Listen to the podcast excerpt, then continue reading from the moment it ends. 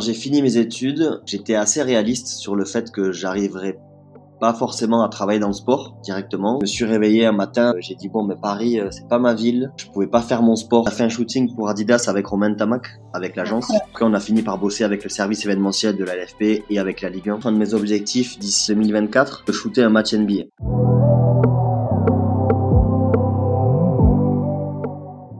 C'est Vanessa. Cela fait maintenant 6 ans que je suis créatrice de contenu dans le sport. J'ai ainsi construit une communauté de près de 400 000 professionnels et fans de sport. Bienvenue sur le podcast Champion du Digital, le podcast qui met en lumière les championnes et champions qui œuvrent dans l'ombre pour façonner le sport d'aujourd'hui et écrire le sport de demain. Dans ce podcast, vous retrouverez des interviews de professionnels qui apportent des réponses concrètes à un sujet tendance dans l'industrie du sport. Fan expérience, social media, web 3, e-sport, que vous soyez entrepreneur, professionnel bien étudiant, ce podcast est fait pour vous. Vous retrouverez également des épisodes courts qui mettent en lumière l'histoire inspirante d'une activation, d'un club, d'un entrepreneur ou d'une start-up. Enfin, si vous êtes étudiant ou étudiante ou en reconversion dans le milieu du sport, vous cherchez votre voie, sachez que des épisodes seront dédiés au métier et parcours. En parallèle de cela, je suis aussi consultante en social media dans le sport avec une spécialité sur TikTok. J'accompagne et je forme des athlètes, des clubs, des marques, des fédérations à l'utilisation de cette plateforme. Je collabore également avec des acteurs du sport créer des séries de contenus pour mettre en avant leur engagement par le prisme du sport. Bonne écoute Hello Adrien Salut Vanessa Merci à toi d'avoir accepté de passer sur cet épisode de Champion du Digital qui est dédié au métier du digital et du sport. Avec grand plaisir. Merci pour l'invitation, Vanessa. Alors, euh, l'idée aujourd'hui, c'est de parler de ton métier de créatif. Pour commencer, est-ce que tu pourrais te présenter et nous parler un petit peu de ton parcours? Oui, bien sûr. Alors, euh, donc moi, c'est Adrien Node, 100% toulousain, donc dans, dans le sud de la France. Il y a il y a plusieurs choses qui sont importantes dans ma vie perso et dans ma vie pro, c'est le sport qui a vraiment été euh, pour moi un catalyseur euh, d'énergie, d'émotion et de, et de volonté dans ce que je voulais faire dans ma vie. Donc ça, ça a toujours euh, pris une place très importante depuis que je suis petit. D'abord par la pratique du sport et ensuite à la fois par mon métier et par mes études. J'ai fait une, une licence TAPS en management du sport de 2010 à 2013 et ensuite, donc, j'ai rejoint un IAE. Aujourd'hui, c'est TSM à Toulouse. Il y en a un peu partout en France. C'est euh, l'Institut d'administration des entreprises. Et j'ai fait un, master marketing du sport, l'IAE Toulouse, avec une passerelle en fait depuis depuis STAPS. Donc, euh, le monde du sport, le monde de la communication aussi qui m'a toujours beaucoup intéressé, un peu l'économie, la politique, euh, ces dimensions-là qui m'intéressaient dans le sport. Donc, pas forcément l'entraînement sportif ou le parcours de prof de sport, mais assez rapidement la partie communication et marketing dans le sport cours de tes études, euh, quel type de stage euh, t'as as fait? Alors, malheureusement, c'est le gros écueil de mes études, c'est que j'ai fait la fac. Et si tu veux, à la fac, on n'est pas trop dans, dans l'insertion du monde professionnel. J'ai connu ça.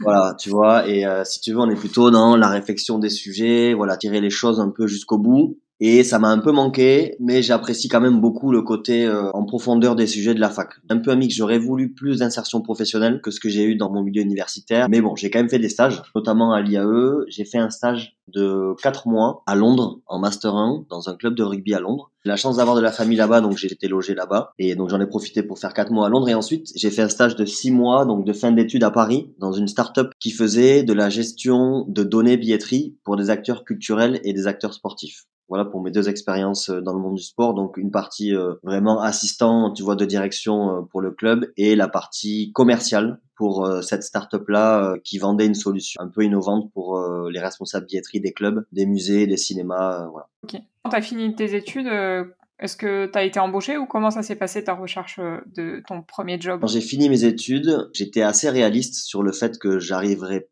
pas forcément à travailler dans le sport directement. Ça a toujours été ma volonté de travailler dans le sport, mais je savais qu'on était beaucoup à vouloir travailler dans le sport avec peu de place finalement et j'avais une mauvaise connaissance aussi, tu vois, de l'écosystème euh, des métiers du sport. Donc en fait, j'ai intégré Verisure, tu sais, le, la marque de système d'alarme pour particuliers et petites entreprises, en tant qu'assistant marketing. Et après, ils m'ont pris euh, en tant que responsable de la communication digitale. Donc j'ai fait deux ans chez eux. Et quand je dis responsable de la communication digitale, c'est qu'en fait, je m'occupais des réseaux sociaux de la marque. Donc euh, vraiment la communication grand public. Pas tout ce qui est campagne publicitaire, tout ça, tout ça, les campagnes print, mais vraiment la partie réseaux sociaux de la marque Verisure. Ok.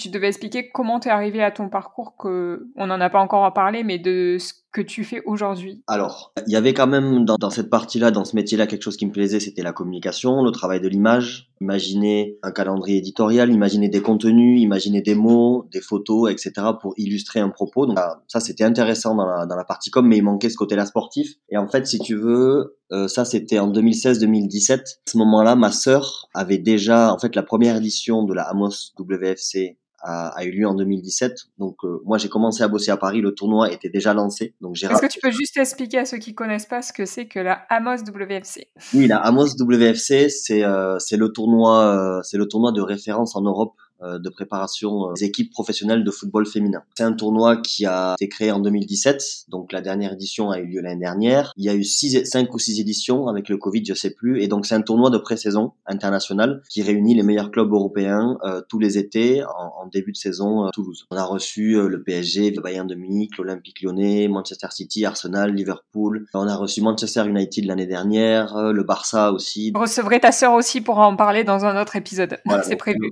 Vous aurez l'occasion de découvrir ça. Donc si tu veux, moi j'étais à Paris, il y a ça qui se crée à Toulouse. À ce moment-là, ma sœur avait aussi créé My Sport Agency avec Audrey Coriel, donc son, son ancien associé. Et si tu veux, j'avais ça derrière la tête en me disant, je sais pas quand est-ce que je vais quitter Paris, mais je sais que je vais quitter Paris un jour. Je pense que ça vaudrait le coup et quand je pense que moi aussi je vaudrais le coup, tu vois. Quand je quand je serais sûr que je pourrais apporter quelque chose à manger, tu vois, avant de venir me servir. Et voilà, je me suis réveillé un matin, j'ai dit bon mais Paris euh, c'est pas ma ville, je pouvais pas faire mon sport, je fais beaucoup de, de pelote basque moi, je pouvais pas faire de pelote là-bas, les amis me manquaient, la famille me manquait. Et j'ai dit ben c'est parti, euh, je rejoins l'agence, je me lance euh, dans le tournoi. Et donc ça c'était en avril 2018 que j'ai pris cette décision, donc il y a quasiment cinq ans tu vois annoncé à ma boss que je partais, ça l'a un peu surprise, mais euh, voilà, je lui ai dit ben j'ai j'ai d'autres projets à mener euh, qui me paraissent euh, pas plus importants mais qui ont plus de sens, tu vois. Je juge pas les gens qui sont en entreprise, je juge pas les parcours de chacun mais qui mais qui avaient du sens pour moi. Et, et vraiment, il y avait ce sens-là, le tournoi avec avec la vision que j'en avais et le développement et aujourd'hui ben ça se réalise un peu comme je l'avais vu donc ça ça me rassure et, et je suis aussi venu pour ça pour là où on en est aujourd'hui avec ce tournoi. Et sur la partie communication et, et créa, bon, mais je partais de zéro, mais je me suis dit c'est parti, on va se lancer et on va voir comment ça se passe en fait. Est-ce que tu pourrais nous parler de, de tes missions actuelles et euh, bah, de ton métier? Qu'on peut dire que c'est créatif? Ouais, c'est créatif. C'est créatif. Il y a plusieurs euh, nomenclatures. On peut dire directeur artistique, mais moi j'aime pas trop ce terme-là parce que je, je trouve qu'il est un peu galvaudé. Parce que tu vois, je suis graphiste et photographe, mais je fais pas de l'art en fait. Je fais pas de l'art parce que parce que ce que je fais, il y a un objectif, il y a une forme d'efficacité derrière, il y a une forme de hiérarchisation des informations. Si j'étais un artiste, je serais beaucoup plus libre, tu vois, dans mon dans mon expression euh, visuelle et graphique. Donc j'aime pas trop ce mot-là, mais effectivement j'aime bien le mot créatif. C'est ce que j'ai mis sur Beyoncé, je crois, j'ai mis free creative, donc créatif libre, tu vois. Et euh, ce que je résume, c'est que je fais de la communication visuelle. Ça passe par le graphisme, ça passe par la photo et ça passe par la vidéo. Tu t'es lancé euh, il y a un an à peu près, c'est ça, en freelance. Comment ouais. tu as trouvé tes premiers clients? Parce que c'est aussi la question des étudiants peut-être qui nous écoutent et qui se posent la question de se lancer en freelance, mais qui se disent euh, comment je fais en fait? Est-ce qu'il vaut mieux d'abord faire, euh,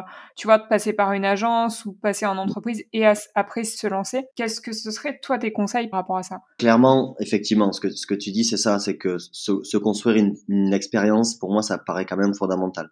Tu vois, avant de rejoindre MySport, j'ai eu mon agence, mon expérience chez Verisure. Cette expérience m'a permis de rejoindre MySport et mon expérience chez MySports m'a permis de construire mon profil et mon réseau pour aujourd'hui en fait euh, entre guillemets en bénéficier. Après je dis entre guillemets en bénéficier parce que j'ai aussi créé le pôle euh, le pôle créa justement euh, chez MySport. Donc je bénéficie du travail aussi que j'ai mené, mais c'est vraiment ces deux expériences là qui m'ont qui m'ont permis euh, aujourd'hui d'avoir un portefeuille euh, client régulier et varié en fait, au moment où je rentre à Toulouse, j'ai quelques mois devant moi, tu vois. J'ai rejoint l'agence en ce moment-là, mais j'y passais une fois par semaine, deux fois par semaine, tu vois, euh, pour voir un peu comment ça se passait entre eux, comment ça se passait à l'agence et ce que je pouvais apporter. Donc ça, ça a duré quelques mois. Et en fait, au bout de six mois, j'ai dit bon, ben je vous rejoins et on va monter le pôle contenu de gestion d'image pour des sportifs professionnels. Pendant ces six mois, je suis formé tout seul sur les outils PAO, donc sur la suite Adobe, avec YouTube, à passer des après-midi et des soirées euh, à faire des designs, d'abord à reproduire des choses, tu vois, euh, vraiment scolairement comme à l'école, manger des heures, des heures de tuto, après à reproduire des choses et après à imaginer des contenus, euh, tu vois, moi-même. Mais ça, c'est trop un bon conseil parce que comme ça que j'ai fait aussi, tu vois, je pense qu'on a un parcours similaire pour ça, j'ai commencé en agence, c'était pas dans le sport et ça me manquait énormément de sport. Donc euh, je suis restée un an et demi. En fait, quand je suis revenue euh, sur, Bordeaux, bah, profiter de tout ce temps pour lancer mon blog en fait et écrire des articles, me construire en réseau. Et surtout, à l'époque où j'étais à Monaco, donc je jouais au foot à Monaco, j'étais bénévole et en fait, j'avais appris toute seule. j'avais créé le site web euh, du club, lancé les réseaux et tout. Et j'avais appris toute seule à créer un site. Et pareil, des heures sur YouTube à chercher, euh, sur les blogs, sur les forums et tout. Et en fait, je pense que c'est la meilleure formation, c'est de se former. Enfin, c'est important d'avoir euh, des études avant, évidemment, mais euh, quand tu te formes sur quelque chose par toi-même, tu apprends beaucoup plus vite et surtout tu retiens parce que tu vois tes erreurs et tu dis ah, je me suis trompé, euh, j'ai placé ce bouton-là, il fallait pas, j'aurais dû faire ci, j'aurais dû faire ça et tu retiens plus facilement. Ouais, c'est vrai, exactement. C'est fondamental effectivement d'apprendre par soi-même. Je pense qu'on apprend beaucoup, mais je t'avoue que moi j'ai un petit truc qui me, c'est pas que ça me gêne, mais j'ai un peu un syndrome de l'imposteur, tu vois je, je suis pas formé graphiste et je pense que tu dois voir ce que je veux dire un peu. Je suis pas formé graphiste, euh, mais j'ai la passion de ça et, et, ce, que je fais aujourd'hui, c'est quand même ça qui est important pour moi. Ce que je fais à mon niveau, ça reste euh, commercialisable et ça reste apprécié, tu vois, par les gens pour, pour qui je le fais. J'ai des bons retours. Sinon, je l'aurais pas fait. Et sinon, j'aurais senti que c'était pas pour moi, tu vois. Franchement, tu, tu, tu vois, je découvre ton parcours, mais euh, tu m'aurais pas dit que t'étais pas graphiste, je l'aurais pas su parce que les créas que t'as fait pour euh, pour un Moss Women's French Cup, c'est hyper stylé et je trouve, je dis stylé parce que j'ai pas le, le, bon langage, tu vois, mais je trouve euh, que c'est hyper euh, moderne par rapport à ce qu'on voit, notamment ce que font les clubs de sport aux États-Unis. J'aime beaucoup, quoi. C'est et enfin, franchement, ce syndrome de l'imposteur, mais moi, je l'ai trop avec, tu sais, avec quoi? Avec euh, le journalisme sportif. Ok. Parce que j'ai énormément d'étudiants qui commentent mes ou qui m'envoient des messages en me disant comment on devient journaliste sportif Hmm. Euh, quels sont tes conseils et tout. Et en fait, moi, j'ai trop syndrome de l'imposteur sur ce sujet-là parce que j'ai pas fait d'études de journalisme. Hmm, et pourtant, euh, je fais des interviews, je fais des articles, je cherche, je vérifie les sources et tout. Et j'en ai discuté une fois sur une conférence avec Vanessa Lemoine qui me disait, mais si, en fait, tu fais du journalisme sportif. Et moi, je disais, mais non, je suis pas journaliste sportif, j'ai pas fait les études pour. Et au final, euh, tu te dis que t'as encore plus la dalle, tu vois, mais je pense que c'est ça qui, peut-être, qui nous lie et qui a fait notre force à nous deux, tu vois, c'est que au moment où on nous a proposé les opportunités, on les a prises, tu vois. Et c'est un, c'est un peu ce que je reproche parfois. C'est pas un reproche euh, pas véhément, mais c'est un peu ce que je reproche à, certaines personnes que je connais qui font de la photo, qui font du graphisme, qui m'arrive de les solliciter, de leur demander de parler de leur métier. Et leur retour, c'est de me dire, ils sont pas légitimes, tu vois, que c'est des gens, je les vois, ils travaillent euh, deux fois mieux que moi en graphisme et deux fois mieux que moi en photo. Aujourd'hui, j'ai accepté cette interview, tu vois, où on parle du graphisme. À la base, c'est pas mon métier, mais je l'accepte et je me lance, tu vois. Et je pense que ça, c'est le, c'est un conseil, c'est un peu bateau, mais être besogneux au départ et être capable d'apprendre des choses et se lancer, ok, c'est parti, on, on, va tester et puis on verra. Moi, je le vois parce que je donne des cours aussi par chez Amos, dans une école de commerce de 100% sport, qui prépare au parcours euh, plutôt partie gestion de projet, communication, marketing dans les clubs, commercial aussi. Je vois par promotion, il y a deux trois étudiants qui ont la fibre, tu vois, et qui sont prêts, qui sont coachables, tu vois, qui sont prêts à écouter les conseils comme un sportif, ils sont prêts à, à s'entraîner, ils sont prêts à exécuter, ils sont prêts à se lancer. par promo, tu le vois, il y en a, il y en a 4-5, tu sens qu'ils vont faire leur, euh, leur truc. Et je l'encourage, mais le mode freelance, il est, il est compliqué, tu le sais. Et euh, voilà, j'ai bénéficié quand même du réseau de MySports parce que je l'ai créé aussi, mais parce que MySport m'a fait confiance. Hein, ça, je, je l'enlèverai jamais, tu vois, ils m'ont fait confiance là-dessus. Mais j'ai bénéficié au départ de ce réseau-là. Profite aujourd'hui. Après, je me fais mon propre réseau aujourd'hui. Freelance, je travaille aussi pour des acteurs qui sont pas forcément maintenant dans le monde du sport. Comment tu trouves tes clients? Est-ce que justement tu publies sur les réseaux? Est-ce que c'est du bouche à oreille? Ça, c'est une question qui, qui revient souvent quand on est freelance. Ben, les deux. Pas trop toutes les plateformes, tu sais, euh, où tu mets ton profil et tu réponds à des demandes de gens que tu connais pas. Ça, je le fais pas. Moi, je sais que ça passe beaucoup, globalement, euh, quasi 100% par LinkedIn, quoi. Le fait de publier du contenu et ma vitrine, C'est ça. Donc moi, c'est un peu plus visuel que toi, donc moi, ça passe beaucoup par mon Insta. Mais euh, effectivement, donc c'est un mix des deux. Je communique pas mal sur Insta et quand je communique sur LinkedIn, je vois que ça réactive chez des gens qui me connaissent l'idée qu'ils voulaient faire un shooting, l'idée qu'ils voulaient une vidéo. LinkedIn, effectivement, je l'utilise pas beaucoup, mais quand je l'utilise, c'est assez efficace et je sens que ça réactive, tu vois, le besoin chez les gens. Et après beaucoup d'Insta, du réseau, du bouche à oreille, tu vois, la recommandation beaucoup. Parmi tous les projets que tu as eu, parce que tu en as beaucoup avec des clients, que ça soit club, que ce soit euh, marque, etc. Est-ce que tu pourrais nous parler d'un projet qui, que tu as beaucoup aimé euh, réaliser, enfin quelque chose qui est dans tes références peut-être euh, dans ton portfolio? Alors, dans mon portfolio, ouais, j'ai deux références dont je suis assez heureux. Juste avant le Covid, On a fait un shooting pour Adidas avec Romain Tamac, avec l'agence. On a été missionné par Adidas Paris le temps d'une après-midi pour faire des photos, euh, pour mettre en avant une nouvelle collection de chez Adidas. Donc ça, c'était hyper cool parce que c'était la première fois, tu vois, où j'avais un sportif en direct de cette envergure où il était qu'avec moi et notre photographe. Donc on a vraiment passé l'après-midi ensemble et euh, c'était très agréable et c'était pour un bel annonceur qui est Adidas. Ensuite, quand j'étais à l'agence, on a rentré la LFP aussi. Donc la Ligue 1 et la Ligue 2 sur des créas en jour de match, donc en game day et on leur faisait des euh, fiches de match euh, toutes les semaines en Ligue 2 beaucoup. Donc ça c'était hyper cool.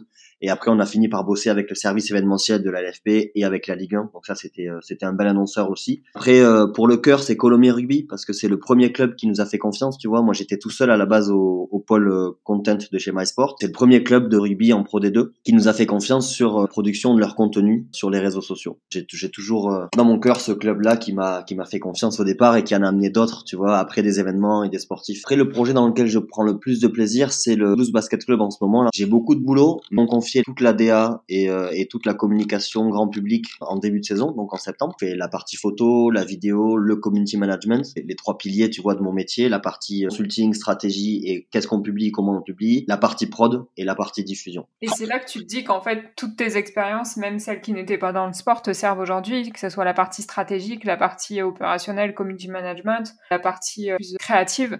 Au final, euh, quand tu regardes en arrière, tu te dis, ben en fait, heureusement que je les ai eues ces expériences parce que ça me permet de faire d'être aussi polyvalent peut-être. Ouais, complètement. Et effectivement, le monde de l'entreprise chez Verisure pendant deux ans, ben comment tu travailles euh, avec une agence, comment tu fais des reportings hebdomadaires, des reportings mensuels, comment tu organises ton emploi du temps aussi. Et je, reviens là-dessus, mais c'est aussi le sport, tu vois, qui moi m'a appris ça. C'est cette discipline-là et cet engagement personnel dans une discipline, dans une pratique pour un objectif qui est supérieur à moi. Tu vois, un résultat qui me dépasse. Et le sport, tu vois, vraiment c'est bête, hein, mais c'est bateau, mais voilà, c'est vraiment ces valeurs du sport que moi j'applique à mon travail. en vrai, le sport, c'est peut-être ma plus belle expérience professionnelle qui m'a permis d'avoir vraiment ce profil-là de personne qui est à l'écoute, qui est prêt à écouter les critiques aussi, tu vois, comme un coach, qui est prêt à répéter les choses et après à délivrer du instant T. Imagine, tu peux choisir le client de rêve ou tu vois le projet de rêve sur lequel tu voudrais travailler. Ce serait lequel? Ce serait directement les Los Angeles Lakers, mon client ultime. S'ils nous écoutent.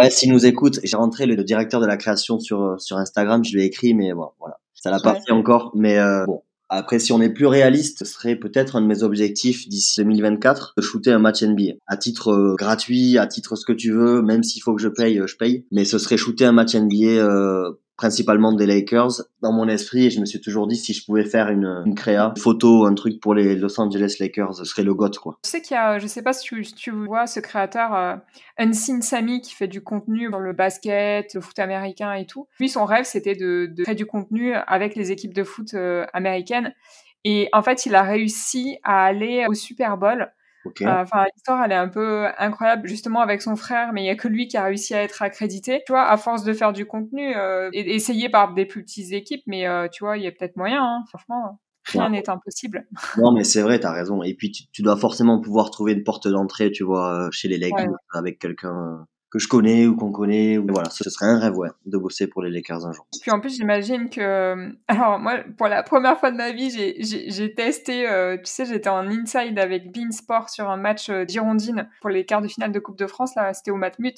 J'étais en bord terrain et donc je me suis dit, bah c'est l'occasion, je vais acheter un appareil photo, alors le truc de base, hein, Canon M50, pour commencer. Et je me suis dit, je vais prendre l'objectif parce que, tu sais, dans le kit, il y avait un zoom. Franchement, c'est un métier. Hein. C'était hyper difficile d'arriver à zoomer. À, tu vois, genre le ballon, il était déjà parti de moi. Franchement, c'est de l'expérience. Au début, je galérais et maintenant, ça va. Tu vois, je, je suis assez contente de, de, ce que je produis. Je vais faire mieux et je peux faire mieux. Et voilà, de toute façon, tu as un profil aussi, toi, où tu veux créer des choses et, et tu veux faire des choses pour toi-même. Donc euh, voilà, on a un peu cette... Tu vois, c'est comme le montage vidéo. Au moins, à la base, j'ai absolument aucune connaissance là-dedans. Mm. J'ai recruté d'ailleurs un vidéaste en alternance qui m'aide beaucoup depuis qu'il est là parce qu'il s'occupe de toute la partie montage. À un moment donné, il a fallu moi aussi que je me forme un peu. Là, j'ai téléchargé euh, Première Pro. Euh, ça fait un peu peur, mais ouais, je fais du contenu. C'est obligé que j'ai des bases, tu vois, sur la création, sur la vidéo, et j'essaie d'analyser les vidéos que je vois. C'est pas évident parce qu'il y a tellement de choses, mais tu vois, je sais que maintenant, euh, quand je veux faire apparaître un temps fort un moment particulier, je vais mettre un effet sonore. Franchement, c'est de la formation en continu, quoi. Non, mais c'est clair, des petits skills, tu vois, qui font, qui vont faire que ton contenu, il, il glow un peu plus et il est un peu plus agréable à, à consommer. Peut-être un, un, des derniers conseils que moi, je, je procure sur la partie créa, puisqu'on en parle là, des un peu plus techniques maintenant, tu me parles de Premiere Pro, des logiciels. S'il y a des gens qui nous écoutent, qui sont passionnés par la photo, par la vidéo, par la créa ou le graphisme, il faut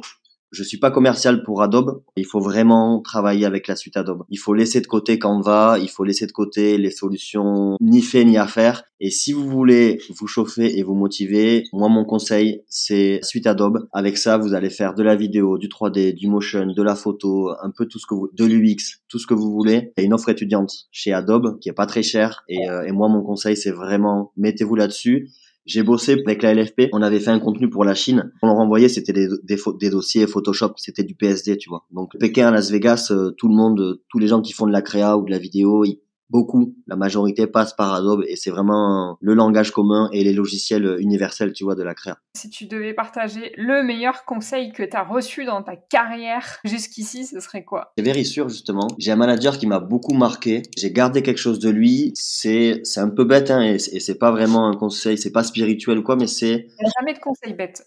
ouais, c'est vrai. C'est le fait de bien organiser ses dossiers et ses projets. Parce que plus tes projets, plus tes dossiers, plus tes boîtes mail, elles sont bien organisées. C'est pareil pour les projets Photoshop. Plus tes idées, elles sont claires et plus tu vas pouvoir solliciter ton esprit. Le cerveau, c'est un peu comme des cases. Il y a des choses qui sont rangées dedans et plus tu ranges tes projets, plus tu ranges ta boîte mail, ton ordi et la façon dont tu fais les choses. Moi, ça a été un peu le, la clé, tu vois. J'étais pas trop comme ça et aujourd'hui, je suis presque un peu rigide là-dessus, mais vraiment, pour moi, c'est ultra important l'organisation des choses et, euh, des projets et des dossiers sur, euh, sur différentes plateformes de travail.